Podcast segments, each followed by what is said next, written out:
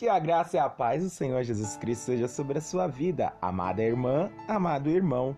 Hoje vamos meditarmos um pouquinho na palavra no livro de Deuteronômio, capítulo 3, verso de número 28, que diz o seguinte: Manda, pois, a Josué e o esforça-o e o conforta-o porque ele passará adiante deste povo e fará possuir a terra que apenas verás. Seguinte, meus amados, minhas amadas, nós temos uma situação muito importante. Somos luz nessa terra. Às vezes nós não iremos é, colher aquilo que tantos esperamos, mas seremos ponte para que outras pessoas colham isso. Como o próprio apóstolo Paulo fala, que um planta, o outro rega e o outro colhe, mas tudo pertence ao Senhor, todo o trabalho. Em diversos momentos nós temos a possibilidade de abençoar e de ajudar uma outra pessoa e às vezes ficamos receosos. Será que essa pessoa vai passar na minha frente? Será que essa pessoa ela vai se tornar minha superior, meu superior se eu ensinar tal coisa? Queridos, faça o que tiver que ser feito. Ensine. Faça o seu serviço, faça a sua função, faça o seu melhor.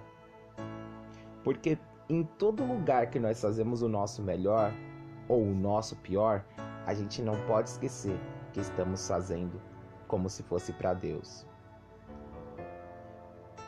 Que a bênção do Senhor nos ajude a lidarmos com os nossos egos. Lidar com as nossas pressões internas, para que possamos repassar o que sabemos de forma respeitosa, amorosa. Já pensou a mente de Moisés sabendo que Josué iria substituí-lo? Um mancebo, um jovenzinho de lá seus 40 anos e ele já com mais de 80 anos aí nas costas? Ele seria, entre aspas, trocado mas ele entendeu e ele teve a visão de servo aí. Ele entendeu que não era isso e que era o querer do Senhor que isso acontecesse na vida dele e na vida de Josué. Antigamente era muito comum é, as famílias terem livros de receita e eu tinha um livro de receita e um livro de receita familiar que eu tinha diversas receitas e, e aí, simplesmente, é, eu emprestei esse caderno né, de receitas familiares que eu tinha anotado todas as receitas para alguém. E esse alguém não me devolveu e ele afirma até hoje categoricamente que ele havia me devolvido. Mas não foi devolvido. Era algo que era passado de tradição em tradição. A gente tinha um zelo, tinha um zelo muito grande por aquele livro e acabei emprestando.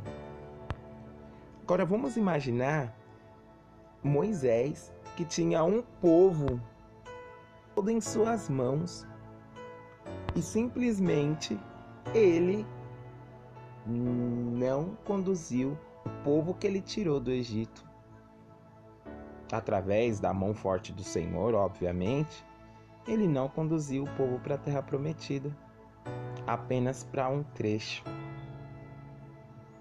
Ele foi apenas uma ponte. Mas glorificamos a Deus pela vida de Moisés, assim como queremos sermos queremos ser pontes na vida dos amados irmãos. Que a bênção do Senhor continue sobre a sua vida e sobre o seu lar, hoje e sempre. Que Deus te abençoe.